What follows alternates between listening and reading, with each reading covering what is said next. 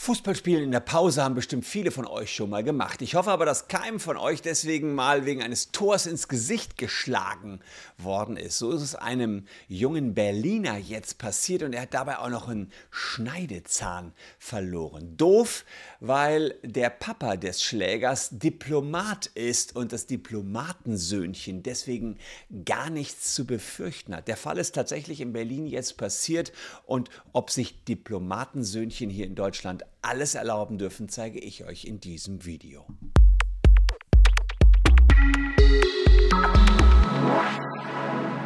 Hallo, ich bin Christian Solmecke, Rechtsanwalt und Partner bei WBS Legal in Köln. Und wenn ihr zu den fast einer Million Abonnenten zählen wollt, die diesen Kanal abonniert haben, habt ihr jetzt die Chance dazu, gedrückt auf Abonnieren. Bisschen Kicken auf dem Pausenhof hatten sie sich Schüler in Berlin eines französischen Gymnasiums gedacht. Zwei gegen zwei, so waren die Teams aufgestellt. 17 Jahre waren die Schüler alt. Dann schoss einer, das spätere Opfer, ein Tor für seine Mannschaft. Und die Gegner ärgerte das. Ist ja normal, im Sport gewinnt man, mal verliert man, kann auch Ärger sein. Aber einer, der fand das überhaupt nicht normal, dass hier gegen sein Team ein Tor gefallen ist. Er nahm die Faust, griff den Torschützen an, schießt ihm die Faust ins Gesicht und, naja, verletzte den Schneidezahn.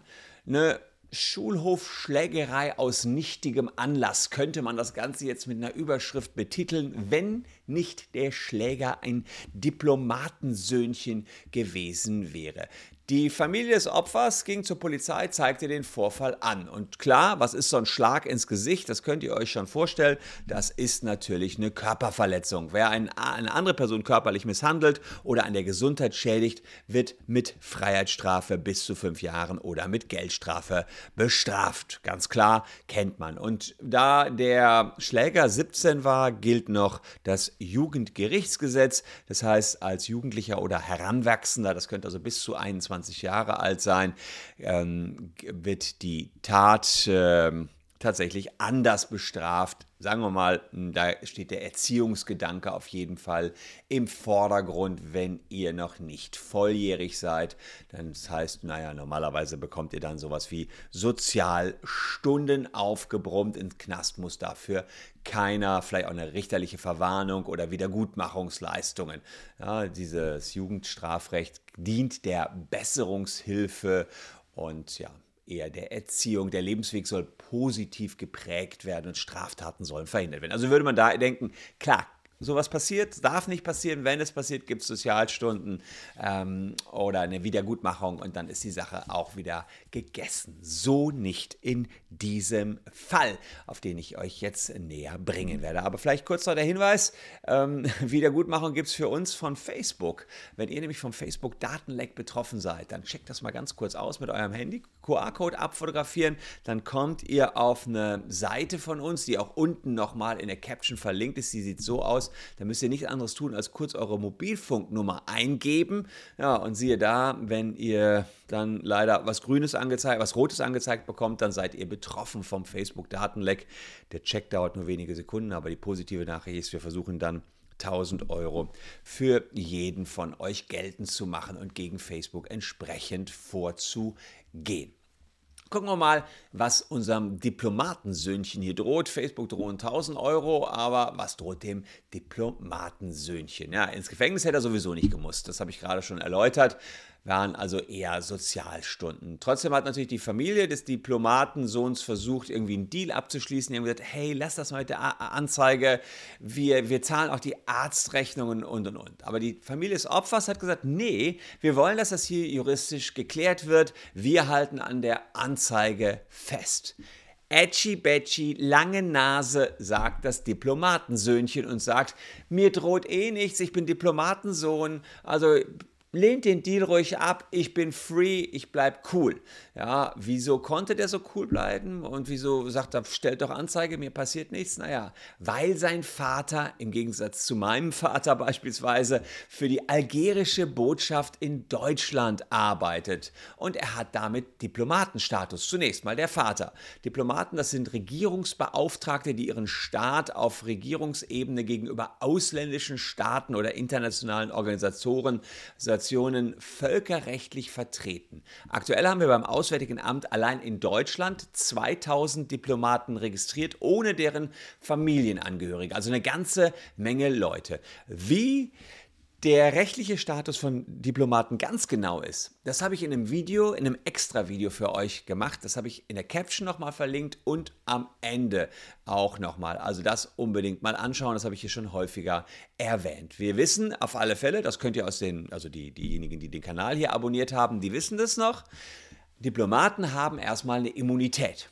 Ja, Immunität ist der rechtliche Schutz vor Strafverfolgung. Das äh, gibt es, um diplomatische Missionen nicht zu gefährden. Ja? Die müssen ja wirksam ihre Aufnahmen, ihre Aufgaben wahrnehmen können, ohne Einfluss des Staates, in dem sie sich bewegen, ausgesetzt zu sein. Wenn zum Beispiel Russland jetzt die Diplomaten der EU inhaftieren würde, könnten die natürlich die EU wahnsinnig unter Druck setzen und würden so vielleicht die EU-Sanktionen wieder loswerden.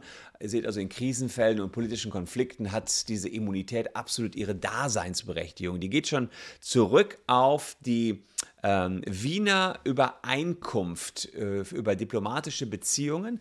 Die Wiener Übereinkunft über diplomatische Beziehungen habe ich euch auch rausgepickt. Ähm, mal ganz kurz gucken. Die habe ich hier, die Wiener Übereinkunft, natürlich auch für euch äh, hier rausgepickt. So. Und diese Wiener Übereinkunft über diplomatische Beziehungen, die regelt eben, was Diplomaten dürfen, was sie nicht dürfen. Und wenn wir da in den Paragraph Artikel 31 reingehen, dann heißt es dort, der Diplomat genießt Immunität vor der Strafgerichtsbarkeit des Empfangsstaates. Ja, der Diplomat genießt Immunität vor der Strafgerichtsbarkeit des Empfangsstaates. Ferner steht ihm Immunität vor dessen Zivil- und Verwaltungsgerichtsbarkeit zu. Also erstmal ganz klare Aussage, Artikel 31. Vor der Strafgerichtsbarkeit in Deutschland droht dem Diplomaten nichts. Es ist der 17-jährige Fußballkicker, der gleichzeitig auch der Schläger war, allerdings kein Diplomat, sondern nur ein Diplomatensöhnchen. Für seinen Vater ist das ja alles ganz klar. Der Vater hat Diplomatenstatus, deswegen kann ihm nichts passieren.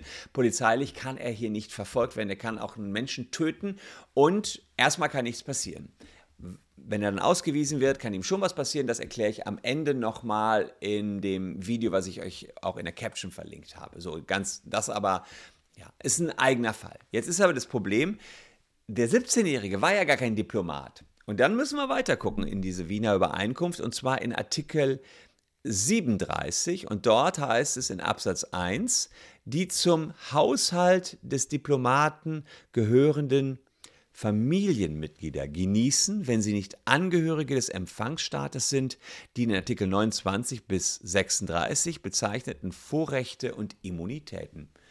Also der Sohn hat die gleiche Immunität wie der Vater. So kann man das hier vereinfacht sagen. Und deswegen keine strafrechtlichen Ermittlungen gegen den Sohn, weil er die absolute Immunität hier genießt. Das heißt, die Körperverletzung zieht keinerlei Konsequenzen nach sich und das ist der strafrechtliche Part, also kein 223 Strafgesetzbuch, keine Körperverletzung, aber auch zivilrechtlich kein Schadenersatzanspruch.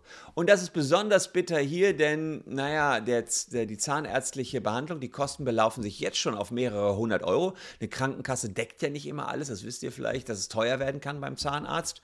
Und die muss die Familie jetzt selber tragen. Und außerdem sieht es so aus, dass der verletzte Schneidezahn nach erster ärztlicher Einschätzung wahrscheinlich ausfallen wird super bitter. Wenn hier vorne der Schneidezahn ausfällt, dann muss da eine Spezialkrone drauf. Auch das müssen die Eltern des Opfers, beziehungsweise das Opfer dann eben selbst tragen. Und der Diplomatensöhnchen kommt jetzt komplett frei raus aus der Nummer.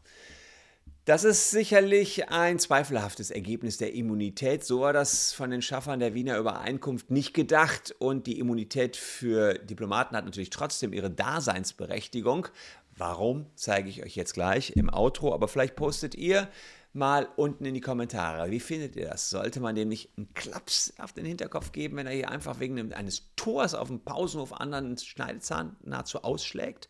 Oder wie sollte man damit genau umgehen? Klapsgut ist natürlich auch Quatsch, schlagen muss hier keiner, aber zumindest hätte er Sozialstunden leisten müssen. Postet mal unten in die Kommentare. Bin auf euer Feedback gespannt. Danke für eure Aufmerksamkeit. Wir sehen uns morgen an gleicher Stelle schon wieder. Tschüss und bis dahin.